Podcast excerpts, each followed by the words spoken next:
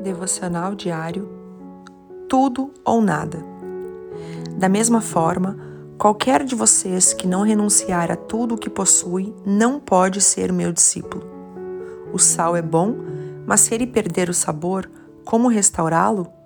Lucas 14, 33 e 34. Quando leio esses dois versículos, entendo que Jesus está dizendo que para ser discípulo é preciso fazer renúncias e com Jesus, ela deve ser total e constante. Não são renúncias eventuais conforme eu quero ou ainda somente do que não me interessa. Como dizem, não dá para andar com um pé aqui e outro lá. Não dá para querer andar com o Senhor e amar o mundo. Tudo tem que pertencer ao Senhor.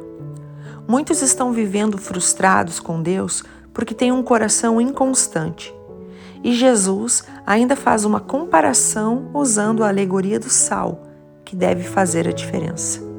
Se somos insossos, não fazemos diferença, porque não temos sabor. É tudo ou nada. Deus te abençoe. Pastora Ana Fruit Labs.